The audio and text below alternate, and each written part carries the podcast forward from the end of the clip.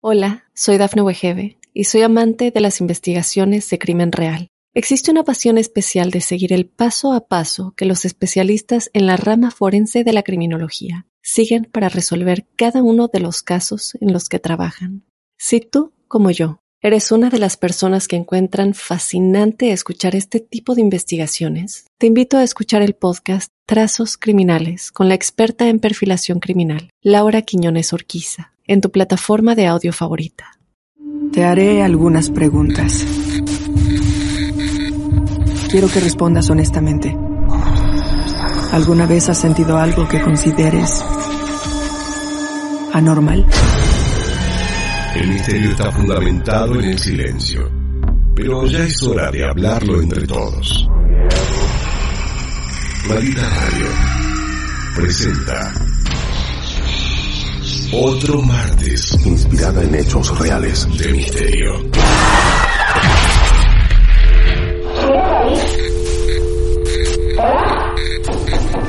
¿Quieres hablar con alguna de nosotras?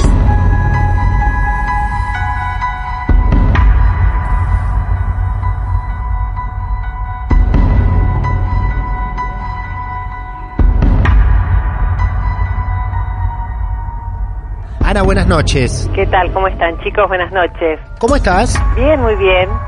¿Cuántos años, Ana? 49. Bien, perfecto. Medio Carloto también.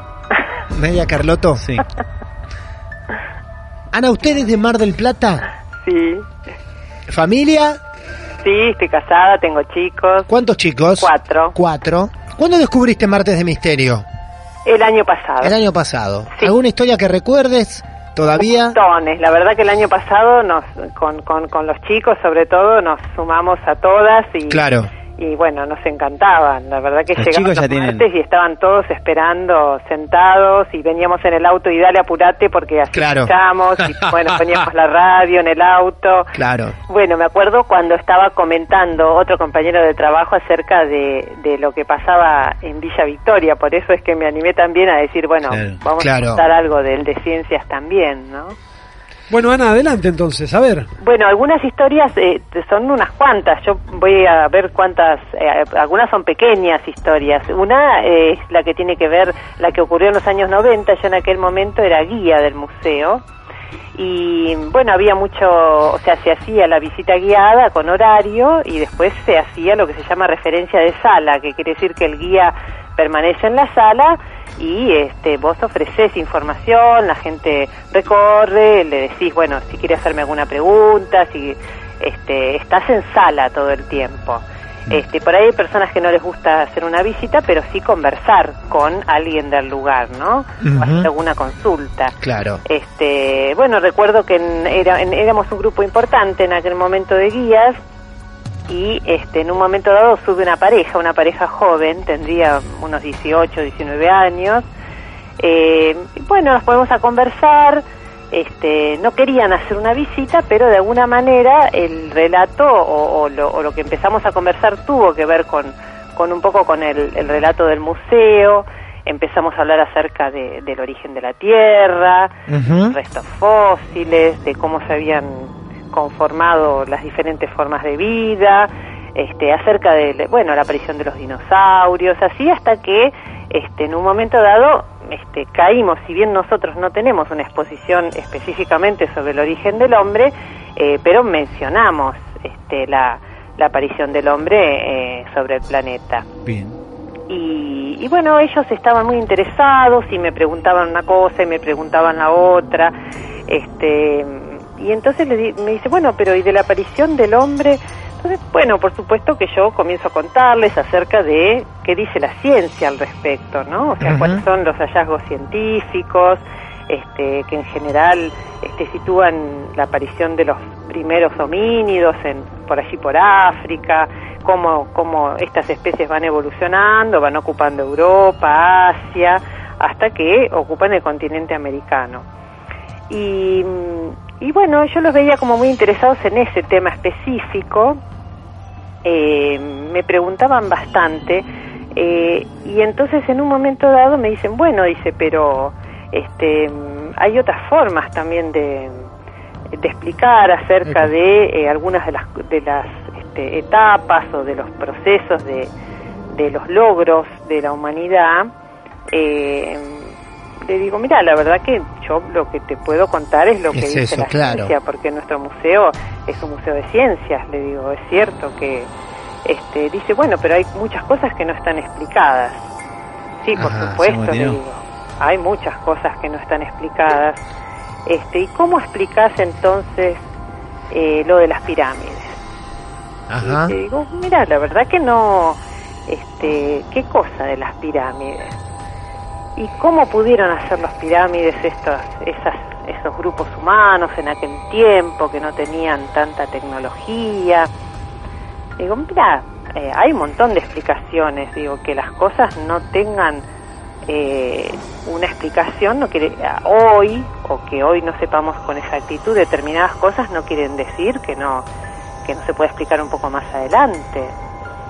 Eh, digo, pero dice, pero vos no suponés que ha habido ayuda de otros seres, de otros planetas. Claro.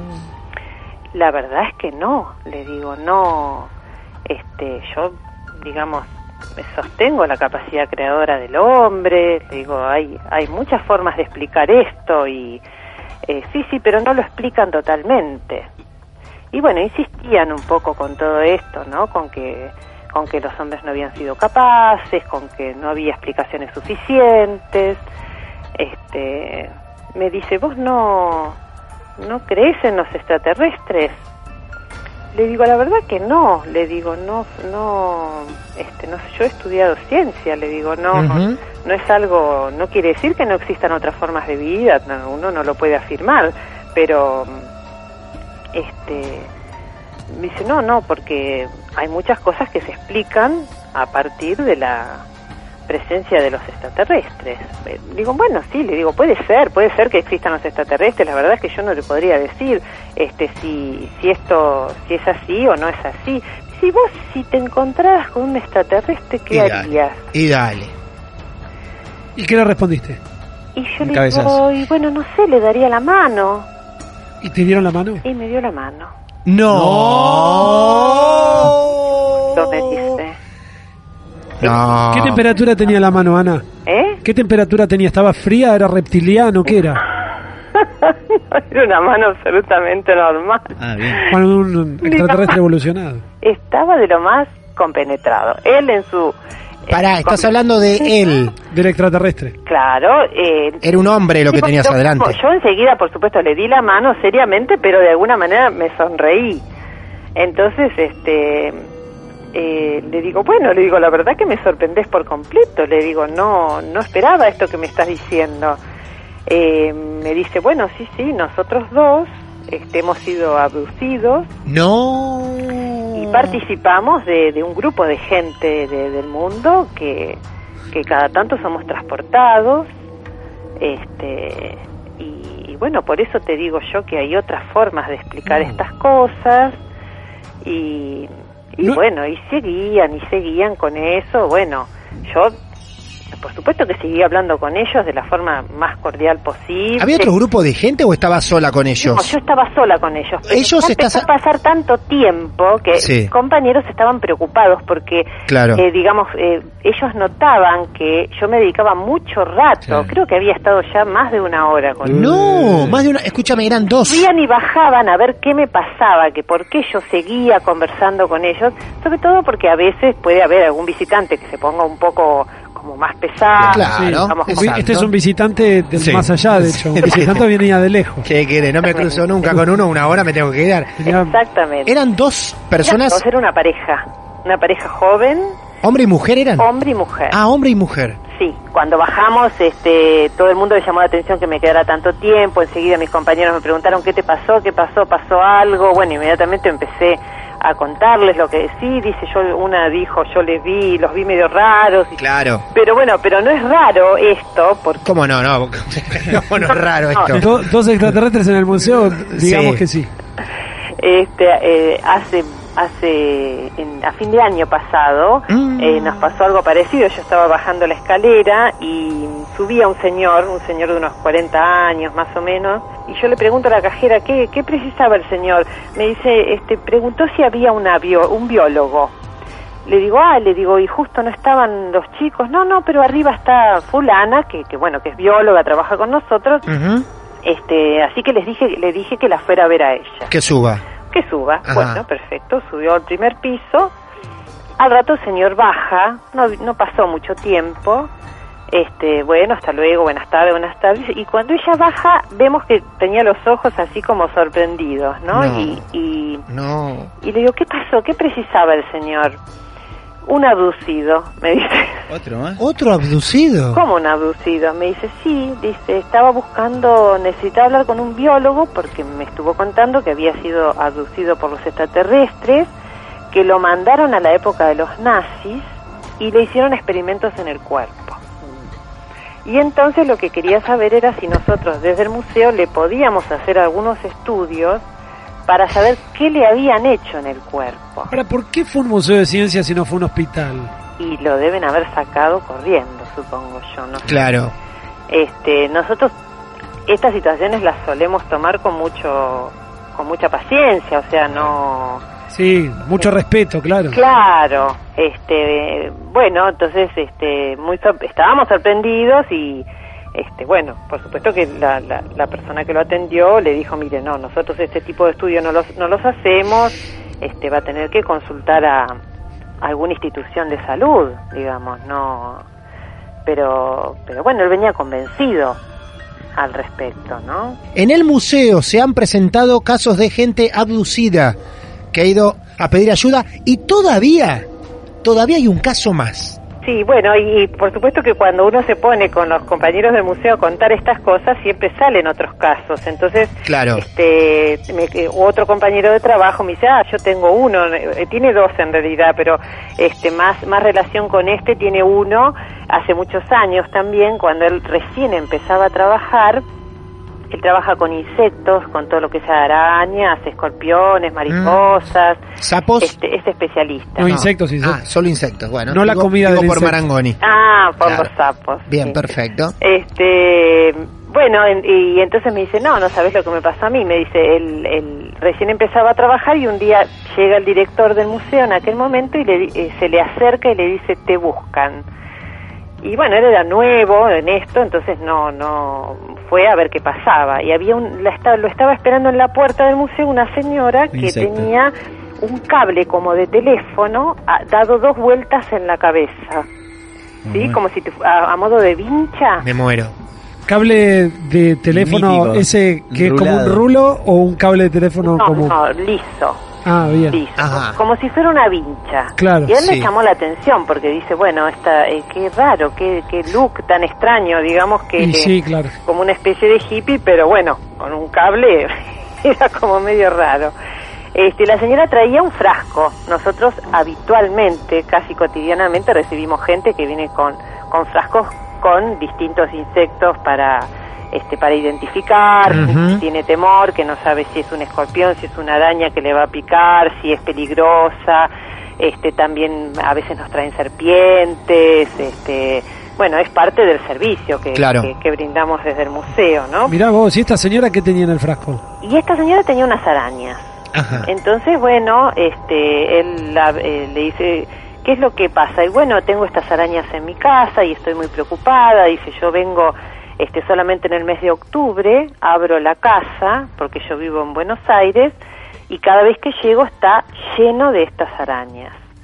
Este, bueno, a ver, déjemelas, que las vamos a ver.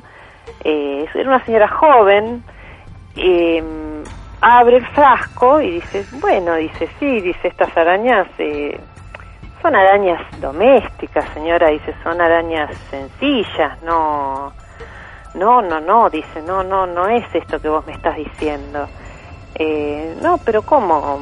Usted, a ver, yo le estoy identificando, le estoy contando esto que usted me dice, son, por lo que yo puedo identificar, estas son arañas que no le van a hacer ningún daño. Eh, no, no, no, dice, pero yo estoy muy preocupada porque estas arañas este, aparecen sistemáticamente cuando yo vengo. Ajá. Eh, bueno, y le insistía con las arañas y le- Todo eso con el cable de teléfono en la cabeza. con el cable de No teléfono. perdamos el detalle que es fundamental. Exacto. Sí, sí, sí, sí. Este, y entonces me dice, bueno, dice, yo eh, la verdad es que no, no puedo decirle otra cosa sobre esto. Hasta donde yo puedo decirle, estas arañas no le van a hacer ningún daño. Bien. Me dice, lo que pasa es que vos no entendés, dice, pero estas arañas este, son teledirigidas. Y bueno, él se quedó así como perplejo, ¿no? Y, de ¿Cómo que son teledirigidas? Sí, dice, estas arañas a mí me las mandan. Claro, entonces, bueno, eh, ya les digo, Alguien le manda las arañas a esa señora. alguien le manda las arañas a esa señora, este, eso es lo que ella interpretaba y bueno, entonces él, como se vio tan sorprendido por lo que la señora le decía y además la negación de lo que él estaba diciendo, Sí, digamos claro. que, que este le dice, bueno, dicen, la verdad es que yo no puedo decirle, yo no sé si usted quiere por ahí consultar con un parapsicólogo.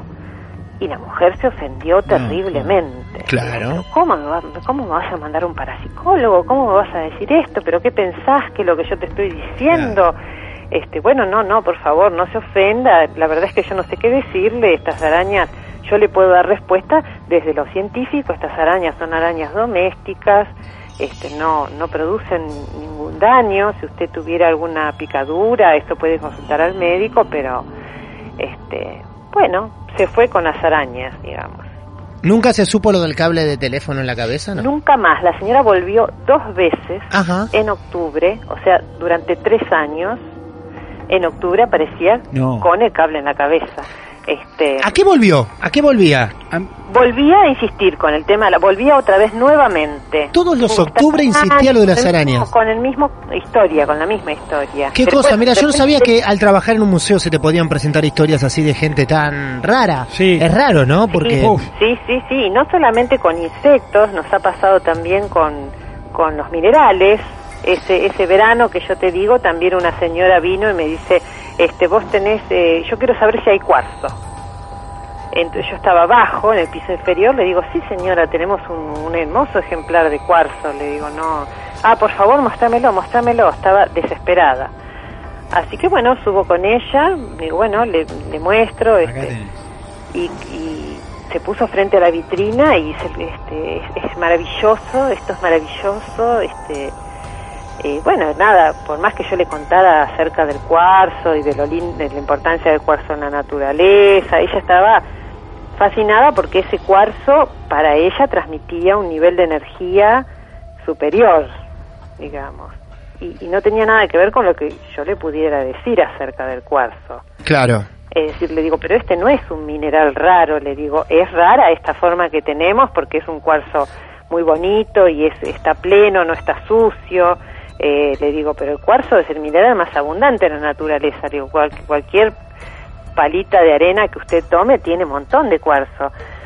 Eh, no, no, no, bueno, no, no, no le interesaba nada. Se quedó allí con el cuarzo, le digo, bueno, si tiene alguna pregunta. Y se quedó un buen rato frente a ese pedazo de cuarzo, digamos, con su historia, ¿no? Con su, con su interpretación acerca de lo que ese mineral podía este, significar para ella. Qué buena reunión hemos hecho hoy a través del relato de, de Ana, porque lo loco es que no son cosas que pasan en el museo provocados por situaciones raras que ocurren en el lugar, sino por la gente rara que acude al lugar. Lindo lugar en el que trabaja Ana, mira vos, en el Museo de Ciencias Naturales de Mar del Plata, gente que se mí, presenta así. otras, otras no, otras son Claro. mis compañeros. ¿no? Sí, sí, bueno, por eso, Cada exacto. tanto se recuerdan Claro. y en todos los museos va ocurriendo esto, este que, que, que van surgiendo estas historias permanentes y bueno, siempre decimos, ¿no? Esto hay que escribirlo, pero uno en realidad este no eh, luego lo deja, pero van quedando como historias propias de las de las instituciones, ¿no? Claro, exacto, exacto. Ana, muchísimas gracias por tanto, gracias por contarlo, lo ha contado muy lindo, todo muy detallado y muy bien. Lo tuyo fue impecable, así que muchas gracias a vos y a toda la familia, ¿eh? Bueno, muchas gracias y cuando quieran los esperamos Dale. en el museo. Dale, muchas gracias. Allá iremos, nosotros los abducidos también. Esto es Martes de Misterio. Hasta la semana pasada no nos habíamos cruzado nunca con historias del asilo Unzué de Mar del Plata. Precisamente un lugar que ya la palabra asilo te dice un montón de cosas, ¿no? Ya decís, bueno, por lo general hay gente que no está tan feliz de vivir en un asilo, nos cargan con historias livianas. Y después de lo que nos contó la semana pasada el protagonista, algún oyente nos escribió diciendo, a mí me pasaron cosas parecidas, vi tal cosa, y una de estas semanas te llamamos y nos contás. Es el caso de Martín, que así lo hizo, lo contactamos, nos dijo que algo similar había vivido en el asilo Unzué, y aquí lo tenemos al aire. Hola Martín, ¿cómo estás? ¿Qué tal? ¿Cómo les va? ¿Cómo le va, amigo? ¿Bien? Todo tranquilo. Bueno, me alegro. ¿Qué está haciendo en este momento, Martín? En, este el momento. trabajo, refugiado en Ah. el galpón, Muy bien, muy bien. Así que bueno. El galpón. El galpón. El galpón loco, misterioso, ¿eh? El galpón. Hay gente No, cerca no, no, suyo. este, este no tiene nada de misterioso. No tiene nada de raro, claro. Sería un problema si me agarra el encargado, pero no pasa Bueno, bueno, muy bien, Martín. Trataremos de no robarle mucho tiempo tampoco. Dale. Eh, nos llamó la atención que en el momento que estaban contando la historia recibimos un mensaje de Martín diciendo guarda que se están metiendo en terrenos complicados. Era algo así, ¿no? Eh, Sí. Cuando hablamos del asilo Unzué. Mira, eh, lo que me pasó Sí. fue en el 2004, yo tenía 14 años. Ajá, mira qué chico. En aquel entonces, no sé si no estaba en funcionamiento o no está como se encuentra hoy en día, ¿no? Ajá. Que hace muestras de arte y está, es un lugar muy bonito, En una parte, ¿no? En Hay otra parte. parte. que está como un poco olvidada. la parte oscura. Exacto. Muy bien. Que Eh, sabemos bueno. que el protagonista de la semana pasada se metió con una linterna. En el subsuelo, en el sótano, más que nada, No, está loco, sí, lo escuché, no, no. donde encontró locura. las estatuas sin cabeza. Todo, ¿eh? hermoso. Bueno, 14 años, Martín. ¿Qué hacías vos por el asilo? Bueno, mi abuelo había trabajado de seguridad unos años ahí Ajá, mira. y nos había, me había contado historias similares al, al oyente que llamó la vez pasada. ¿En serio? Sí, Había cosas De- que coincidían. eh, una en particular que era, escuchaba eh, como que un bebé lloraba, pero mi abuelo siempre lo, relacion- lo relacionaba con que era un gato o era otra cosa, iba, revisaba, nunca encontró nada, nunca vio nada. ¿Tu abuelo laburaba de seguridad? ¿Sabés más Sí. o menos la ubicación dentro del asilo o afuera? En lo que es la parte de adelante donde hay todo un patio. No, como no, para no, que él nadie- estaba dentro, él estaba dentro, Él estaba dentro. sí. Y dentro del asilo escuchaba que alguien lloraba adentro. siempre por la parte baja. Él escuchaba, Claro. eh, iba a revisar con- y nunca encontró nada, nunca vio nada tampoco, pero ese llanto tampoco era algo recurrente, o sea, una vez cada tanto Aparecía. eh, aparecía. Y él iba a revisar, nunca pasaba nada, nunca encontraba ningún gato tampoco. Los Pero él vecinos. lo quería relacionar con eso, trataba de ser bastante Claro, con un gato. razonable, exacto. Pero tampoco aparecían los gatos. Nada, no había nada. Los vecinos, según nos contaron la semana pasada, eh, solían escuchar llantos de bebé. Por eso me llamó la atención algunas coincidencias que encontraban dos personas. No es que Martín nos está contando algo diferente, que vio, no sé, un ovni posarse sobre el asilo Unzué, ¿no? Me llamó la atención muchas coincidencias que había con el relato de la semana anterior de dos personas que no, no se cruzaron en la vida. Bueno, así que tu abuelo fue seguridad mucho tiempo. Sí. Bien. Nos contó esa historia. Sí. Yo por aquel entonces, con un amigo, eh, los de nuestra edad solían ir a, ir a bailar, a hacer otras cosas. Nosotros inventi- investigábamos así, con nuestras limitaciones, cosas extrañas porque nunca fuimos de tenerle miedo a esos sucesos, no sé eh, cómo llamarlo, de, de fantasmas. o Sí, espíritus. No paranormales, extraños, claro. Exacto. Para, para, para. Vos me estás diciendo que tus amigos... Un amigo, un, con un amigo fuimos. No, no, no. Me Sí. refiero a que mientras tus amigos salían con chicas, con amigas, por ahí, Exacto. por la costa, Chicas. ¿eh? a bailar, Este ustedes iban a cazar fantasmas. No, una forma de decir. Una o forma sea, de decir, Íbamos claro. a matar mitos. Claro. Pero era, era un pasatiempo. Era un Sí. pasatiempo. Eh, obviamente nunca encontrábamos a nadie, quedaba siempre la anécdota en algún asado de el fracaso que había Los sido. vírgenes era el grupo, ¿no? ¿Eh? Los virgos. que, mira qué bien Pepa ahí. Eh, bueno, y una noche fuimos. Siempre por afuera, nunca llegamos a entrar. Y pasaron dos cosas que la contamos una vez, medio que mi abuelo no nos dijo nada y el grupo de amigos nuestros se rió un poco y nunca más la contamos, pero con, con mi amigo, o sea, si hubiera ido solo, a lo sumo hubiera sido una alucinación, pero Claro, pero la vieron los dos. Sí. lo que escuchamos y lo que vimos. que Tu abuelo, cuando lo contaron, dijiste que tu abuelo estaba presente. cuando cuando- contamos la historia. Sí. Cuando fuimos esa noche fuimos mi amigo y yo. Sí, nada está más. bien. Por eso, ustedes la contaron y tu abuelo escuchó lo que ustedes contaban. Sí. ¿Y qué, Y cuál fue la miró, No, No nos miró raro, no nos tomó de locos ni nada. Miró Claro. como... Como algo normal, quizá. Y, no, y ahí nos dijo, hay cosas que es mejor no averiguar tanto. Gente de adentro del asilo le ha contado a, a una oyente que nos manda un mensaje recién una historia bastante cruel. Donde supuestamente refuerzan un poco la teoría de los llantos de los niños. Sí, Las huérfanas de ahí, cuando quedaban embarazadas, supuestamente de alguno,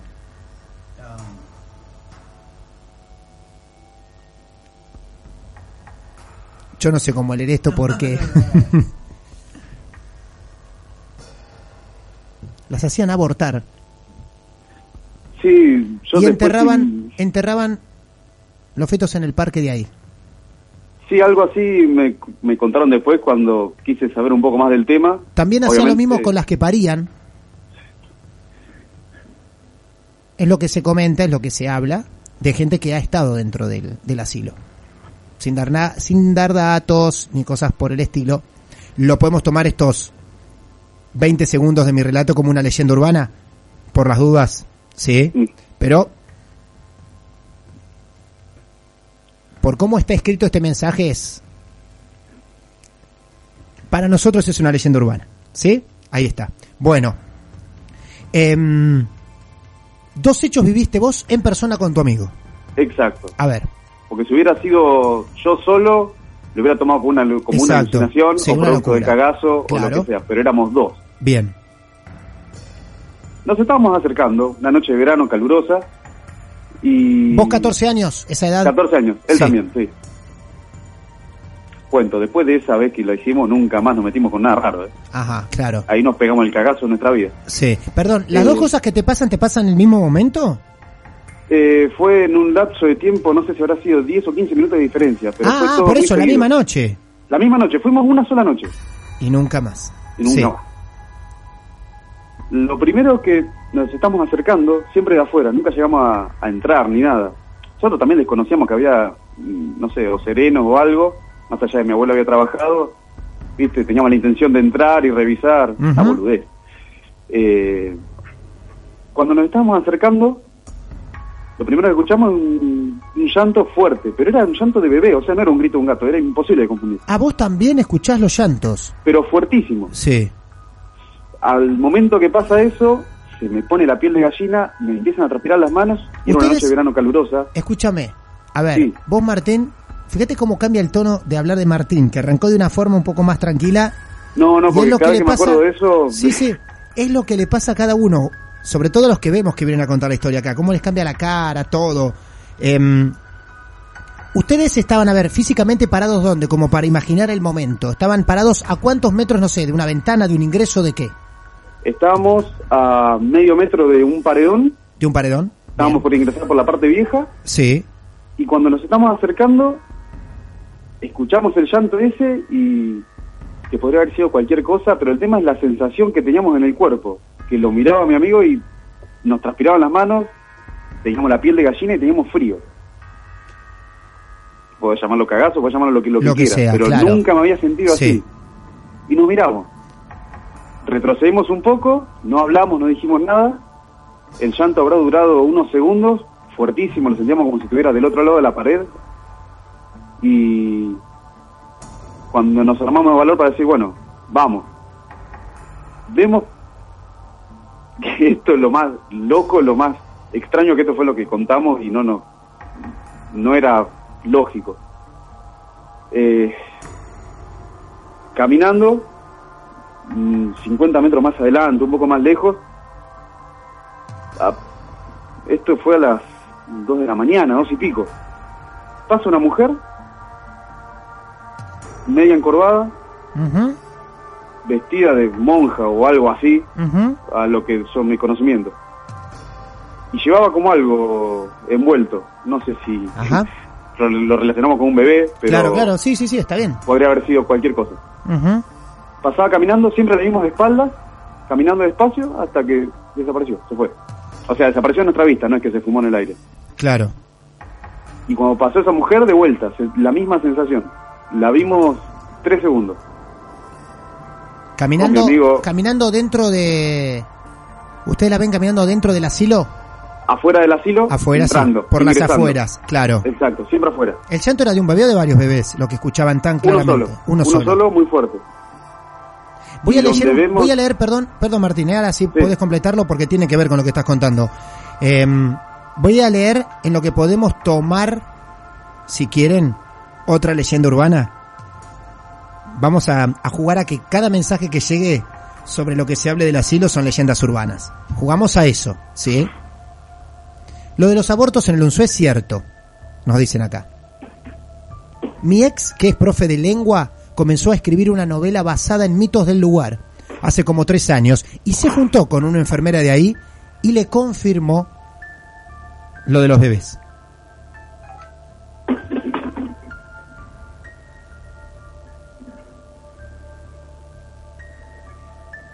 Mucha gente de la élite nacional cuando sus hijas quedaban embarazadas las mandaban al Unzué a abortar porque las monjas del asilo eran especialistas en eso. La desaparición de las hijas se, se dilucidaban como viajes al exterior. O se disimulaban como viajes al exterior.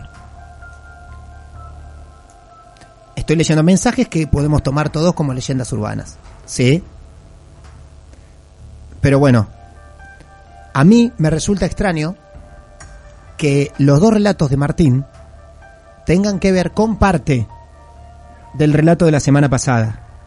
El muchacho que veía a la monja. Exactamente. Sí. Que había una persona de seguridad que trabajaba en el lugar, que no era el abuelo de Martín, calculamos, a lo mejor sí era el abuelo no, de no, Martín. no era, no era, no el era. abuelo de Martín, que veía en algunas noches una monja que se paseaba por las afueras. Sí.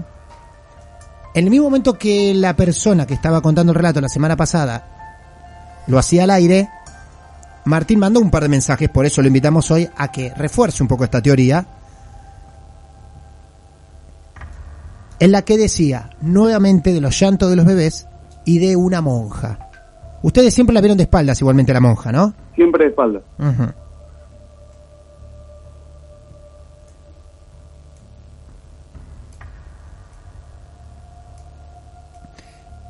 Los- Y mira, cada vez que avanzamos, historia- disculpen, disculpen el tiempo, ¿no? Pero cada vez que avanzamos, los mensajes son más crueles.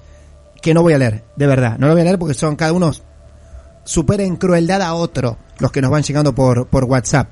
Pero bueno, hay algunas coincidencias interesantes. Perdóname, Martín. Sí, seguí. Sí.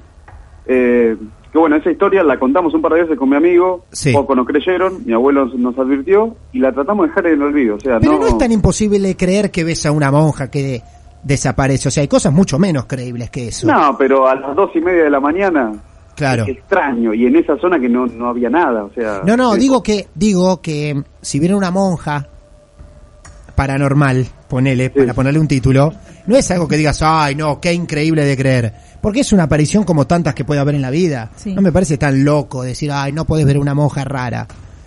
Sí, puede ser tranquilamente. A la gente se le han parecido cosas mucho más importantes, o más fuertes que eso, ¿no?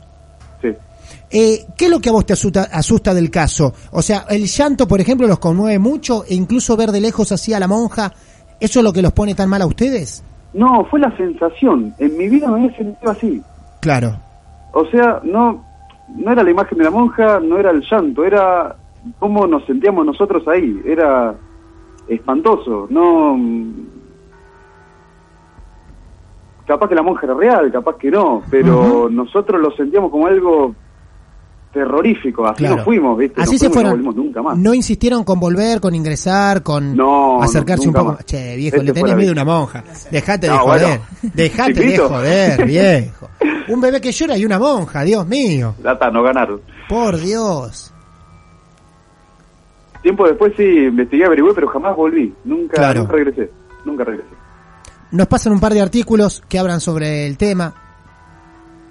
Yo la verdad que no, no tenía tan presente este caso, sobre todo a la hora de, de hablar de abortos, ¿no? Que ese es un tema fuerte. Prácticamente es una acusación, ¿no? Sí.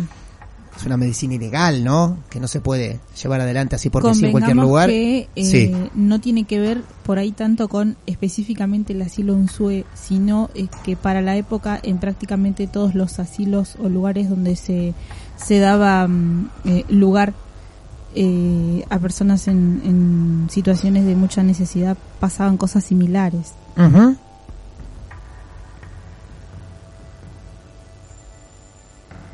Mitos, leyendas y relatos nos pasan aquí. En un artículo bastante largo donde le dedica un párrafo a lo que son los llantos de los bebés que se escuchan en el lugar. Es increíble. Ahora vamos a compartir un artículo de la página Aula Magna donde dice Asilo Unsue, hogar de mitos, leyendas y relatos escalofriantes.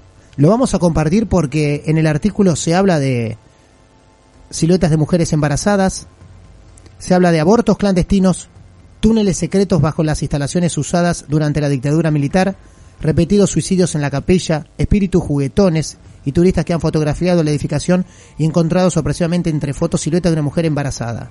Por ejemplo. Voy a seguir leyendo un poco más. Muchas de esas cosas no han podido probarse certeramente, pero para los amantes de las historias de terror y la adrenalina, solo resta pasar una noche en el imponente edificio que se alza frente a las costas de la ciudad de Mar del Plata y verificar si pueden escuchar los llantos de los bebés o el arrastrar de las cadenas de una monja. Monja es la última palabra que leo de este artículo bastante largo que no lo voy a leer en este momento. Lo escribe Tamara Bartabedian y Emanuel Laure. Escriben sobre este artículo que publicaron el 27 de mayo del 2014. Monja es la última palabra, es con lo que cierra este artículo. Más allá de contar parte de la historia, parte de algunas historias del lugar.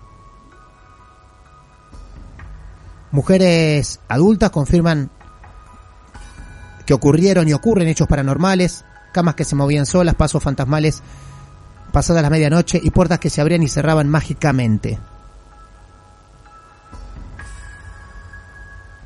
Por otra parte, en la actualidad, serenos del turno noche confiesan que mientras realizan su recorrido obligatorio por las instalaciones a eso de las 2 o 3 de la madrugada, al pasar por determinados lugares, escuchan el sonido de una cajita musical, risas y hasta llantos de bebés.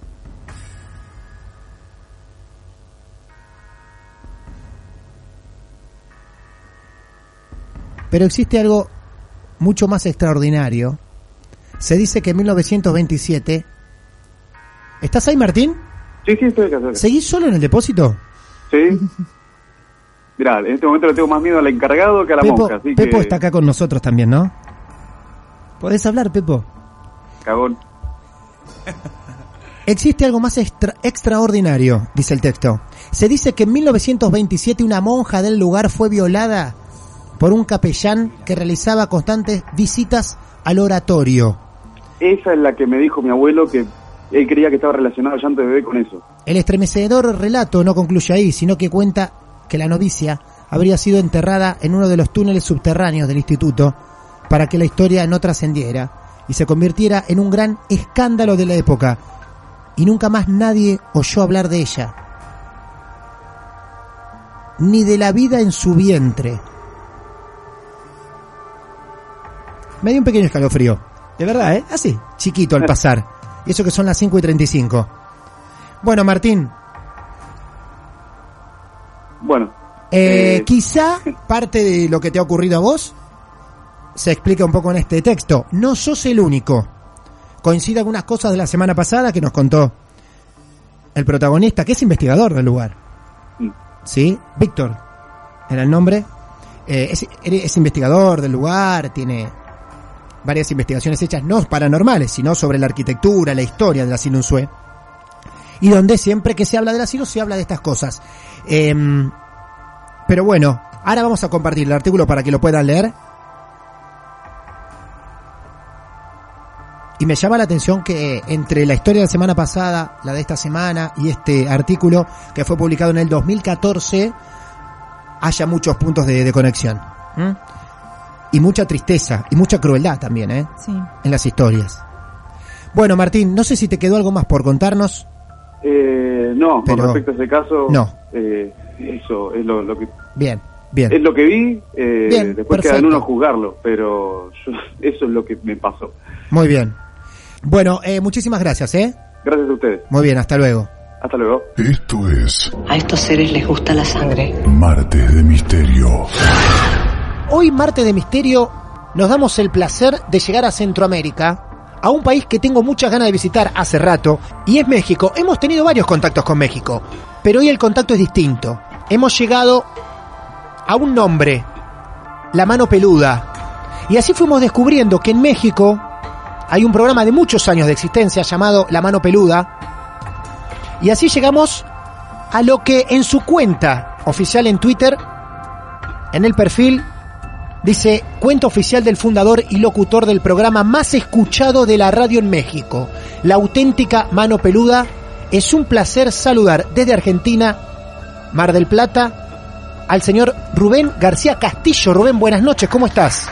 Querido amigo, buenas, eh, buenas noches por allá, todavía aquí en México, Distrito Federal, Ciudad de México, 6 de la tarde, dos minutos. Me da mucho gusto, mi querido Martín, saludarte, aunque sea por el teléfono, y pues ya escuché la introducción, qué barbaridad, qué buen hombre, muy bien, mi querido Martín, gusto, saludos, amigo. Rubén, a ver, vos sos el creador y el fundador de este programa, ¿es así, no? Así, mi querido Martín, este programa nace, o se ve la primera luz, un 13 de agosto del año 1995. Ujú. El 13 de agosto de 2016 cumplan- cumplimos 21 años al 21, qué grande. 21 años. Mira qué loco. Acá Lucía, eh, te va a hacer una pregunta. Lucía, adelante. ¿Cómo estás? Eh, yo te pregunto, en todos estos años en los que estuviste en radio, ¿hubo una historia que vos pensaras, esto es demasiado fuerte para pasarlo en radio? Eh, sí, fíjate que sí, mi querida Lucy, Martín, Agustín, Ujú. Eh, eh, es una y, y el, el- el programa pues así es son llamadas al aire instantáneas como van entrando las llamadas Claro. y este y es muy importante porque abarca el tema sexual Claro. en nuestro país que la chica que llama en esa noche hace un retrato hablado de una experiencia, de la experiencia que ella vivió con un incubo. Per- El incubo. incubo, tú lo sabes, mi querido Martín, es un demonio Ajá. con tendencias de asalto sexual a las mujeres. No, mira El vos. súcubo es para los hombres. Entonces, mi querido Martín, me quedé frío cuando estaba escuchando a esta chica que estaba narrando con de pe a pa toda su experiencia cuando ella se encontraba dormida y sintió como algo se subía en su cuerpo. Y lo más eh, asombroso es de que realmente sentía ella cómo se llevaba a cabo la relación sexual.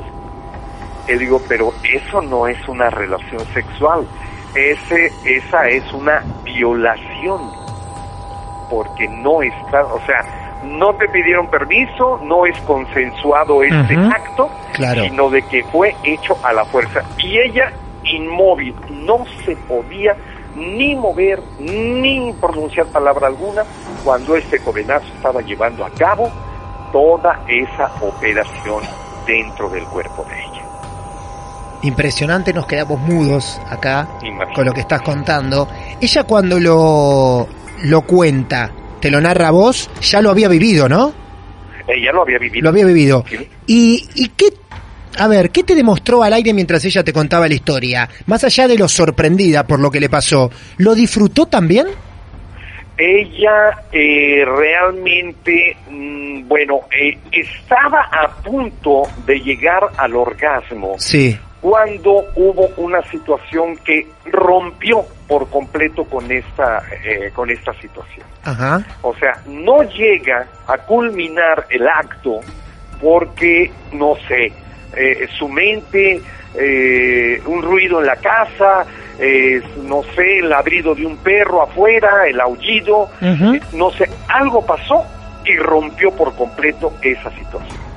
Pero dice, en otro caso similar, pero este- esta era una jovencita, ¿no? De Ujú. 23 años. Ajá. En otro caso similar de una señora ya más allá de 50 años, donde había muerto su esposo y ella lo extrañaba muchísimo, notó un día que fuera de la ventana de su casa había una cosa que se asomaba al interior y, y luego ella se daba cuenta y regresaba a la pared, se escondía esta cosa, hasta que un determinado momento vio que ya cuando abrió los ojos, esa cosa que estaba afuera ya estaba al pie de su cama y era un demonio.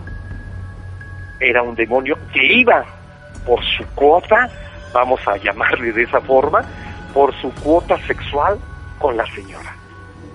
La señora al principio se mostró incrédula, posteriormente comenzó a darle gusto, Mirá, comenzó a disfrutar claro. esta situación y entonces recapacita afuera, en una de, de- de- de las noches que lo visitó este joven, que fue alrededor de tres meses, con todas sus noches, llegó el momento en ella en que recapacita y escucha afuera de su departamento, de su ventana, un como canto, un canto como de niños, eh, cantos religiosos de niños, y ella recapacita y dice, no, es que esto no puede ser posible, no, Dios mío, y comienza a rezar ella. El jovenazo sale desprendido, ¡pum!, lo botan a la pared, una fuerza extraña, y entonces él hace un, pues, no sé, una cara horrible y quiere salir de la habitación.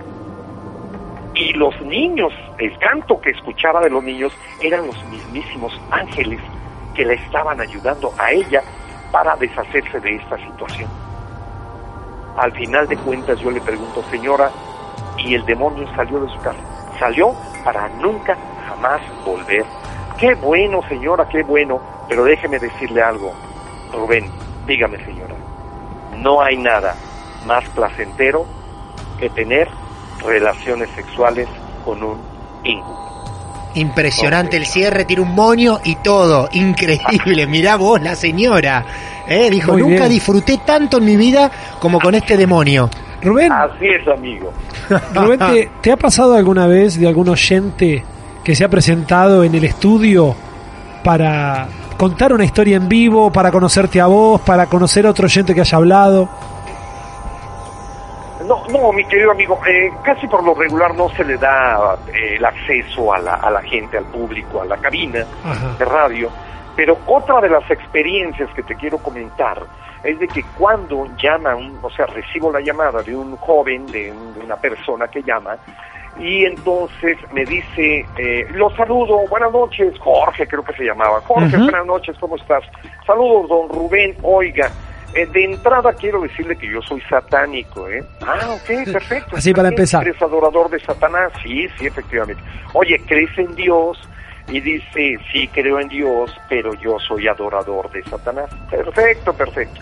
Él comienza con su rollo a hacer que la gente los ha estigmatizado mucho a los satánicos por ser adoradores de Satán y entonces la gente los ha afectado, los ha, a- a- vaya, los ha este, vilipendiado y, o sea, no los ha aceptado, ¿no? Por, en pocas palabras. Y luego le digo, lo interrumpo y le digo, a ver, mi querido Jorge, antes de continuar, dime si eres tan amable. ¿Existe el diablo? Él hace una pequeña pausa y me contesta, sí, don Rubén. En ese mismo momento, Martín, Agustín, Chaparrita, ¿cómo se llaman? las Lucía. Lucía. Lucy, Lucy, Lucy, Lucy, a los tres y a los amigos que nos están escuchando ahorita. En ese momento que dice, sí existe el diablo, don Rubén, sale la estación del aire. No, me está jodiendo, ¿en serio? ¿En serio me está...? ¿Y, y después qué pasa?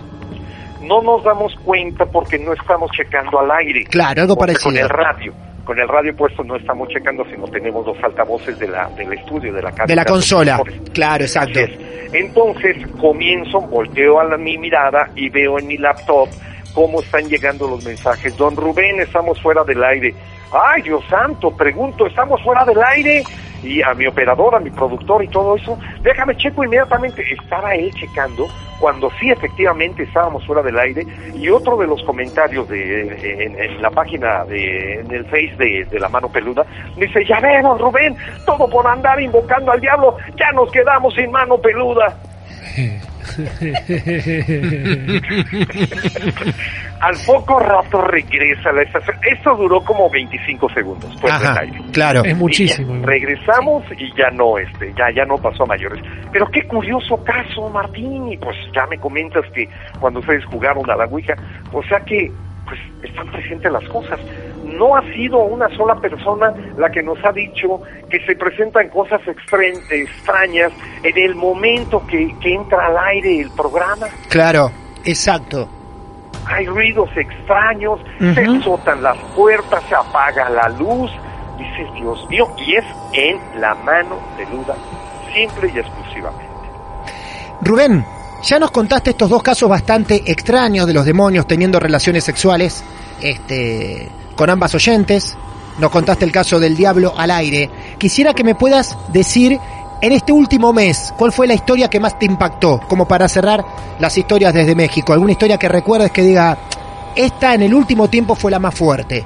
Hay una que me gusta mucho, mi Sí. querido Martín. A ver, ¿eh? Y esa les va a gustar también a ustedes. La voy a tratar de sintetizar lo más que pueda porque este el tiempo, ¿verdad? Bueno, mira, resulta, así empieza la historia. A ver. Eh, la historia se centra en la casa, en la cocina de una casa en donde está la tía platicando con el eh, sobrino. Sí. Y le dice la tía, oye, este, vamos a ponerle el nombre Raúl. Oye, Raúl, este, yo te quiero comentar una cosa. Sí, tía, dime qué pasó. Eh, sí, sí te he comentado de que yo hago viajes astrales. Y no, tía, nunca me comentaste eso. Bueno, pues yo te quiero decir que, que yo hago viajes astrales. El muchacho se muestra renuente y comienza él a tratar de, de vacilar a la, a la tía. Ah, sí, tía, entonces tú eres, tú haces viajes astrales. Oye, tía, ¿y a dónde fuiste ayer? Mira, este Raúl, yo ayer fui a Holanda. Ah, fuiste a Holanda, tía. ¿Y qué viste ahí? Pues bueno, típico, los mm, molinos de viento, los tulipanes, los, eh, los eh, suecos, los zapatos del traje tradicional de Holanda, eh, lo- el río, vamos a ponerle cualquier nombre, Horsky, el río Horsky. Ah, ¿qué tal? Es un río muy caudaloso. Ella empieza a darle información de todo esto, pero aclaro, la tía era analfabeta. No. sabía leer, no sabía escribir. Ajá. Ella nunca aprendió, nunca fue a la escuela y toda su experiencia pues la obtuvo a través de la vida.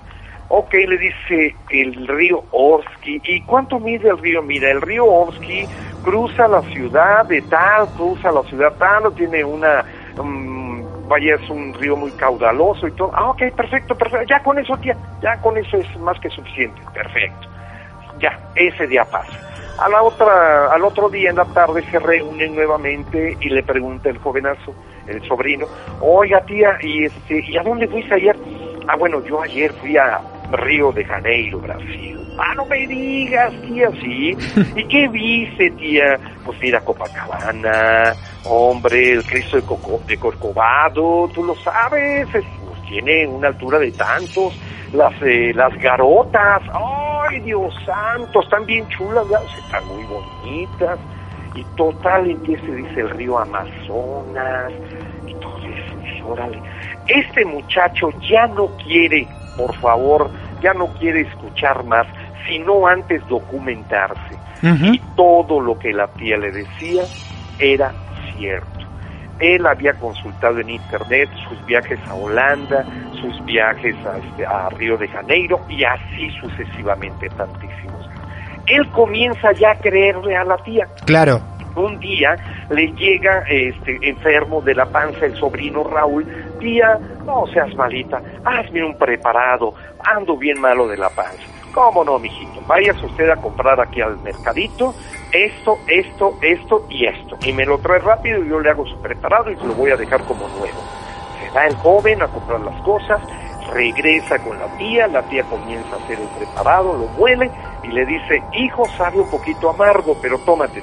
Lo sirven un vasito de cristal y este joven se lo toma. ¡Ay!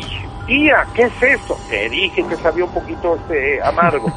¿Y cómo te sientes? ¡Ah, carambas! Pues ya me siento bien. Oye, esto es un milagro lo que acabas de hacer. Nada, nada, nada, los años de experiencia. ¿Qué crees? Todo iba tan bien, amigos. Todo iba muy bien cuando de repente se empieza a sentir mal la tía. Y yo la tía, y mal, y mal, y mal, y mal, y mal, hasta que muere, mi querido. Dice, ¿por qué murió la tía? Cuenta la historia que ella se metió en el hechizo entre una persona y una bruja. Y era muy poderoso, muy potente ese hechizo, ese hechizo que mató a la, que mató a la tía. No te puedo creer, mirá lo que contó. Esto lo contó el sobrino al aire en tu programa. Exactamente. Qué impresionante. Qué intensa No, la no, historia, mirá vos, ¿eh? Eh, lo que pasa es que a veces Sí. cuando uno se, por eso yo digo siempre que no es eh, algo que uno va y hace brujerías y ya está. Si todo eso tiene una repercusión. Cuando va dirigido a alguien y uno se mete en el medio, eh, tiene que medir con quién se está metiendo y quién está detrás de eso. ¿Por qué? Porque eso va a seguir su curso y si uno se va a meter en el medio es como parar las balas con el cuerpo. Ajá. ¿Sí? Eh, si no tiene la fuerza de deshacerlo, es muy probable que también reciba el impacto. Mirá vos. La tía se metió en medio del hechizo entre esa bruja, ¿no? Probablemente El lo que lo ha y querido el- deshacer Claro. y fue más fuerte la otra persona. Qué impresionante. Sí, y eso fue lo que la mató. Qué bárbaro, Rubén. Ese Qué bárbaro. personaje tan lindo, ¿no? Tan carismático de la tía, que sí. sabía, era analfabeta, no sabía leer ni escribir, y era muy sabrosa su plática de ella. Y ya cuando dice, se entera uno de la muerte de la tía, dice, pero ¿cómo es posible? Sí, por un bien, por un, por un bien común, salvó a la otra persona, pero ella, ella fue la que recibe, la que recibió todo el impacto de la brujería. Impresionante, impresionante. La verdad, Rubén, queríamos hacer este contacto con, con vos y un poco de la historia de tu programa, sabiendo que es tan, tan exitoso eh, en México. Un abrazo grande, amigo. Gracias, Martín. Chao, Rubén. Gracias. Hasta luego, muchachos. Adiós, hasta luego. Bueno, muy bien. Un encanto los mexicanos siempre. ¿eh? La verdad que hablar con, ¿eh? con cualquier mexicano que hemos entrevistado no tienen problema, hablan, cuentan. Sí. La verdad Sí, que sí. todos, músicos, Yo tengo, tengo actores. Una amiga que me llama por Skype siempre. Es, es muy. eh, te levanta mucho el ánimo hablar con un mexicano. Claro que sí. Bueno, muchas gracias a todos aquellos que han disfrutado por el momento. Nosotros ahora seguimos de esta manera. Esto es Martes de Misterio. Hola, soy Dafne Wegebe y soy amante de las investigaciones de crimen real. Existe una pasión especial de seguir el paso a paso que los especialistas en la rama forense de la criminología siguen para resolver cada uno de los casos en los que trabajan. Si tú, como yo, eres una de las personas que encuentran fascinante escuchar este tipo de investigaciones, te invito a escuchar el podcast Trazos Criminales con la experta en perfilación criminal, Laura Quiñones Orquiza, en tu plataforma de audio favorita.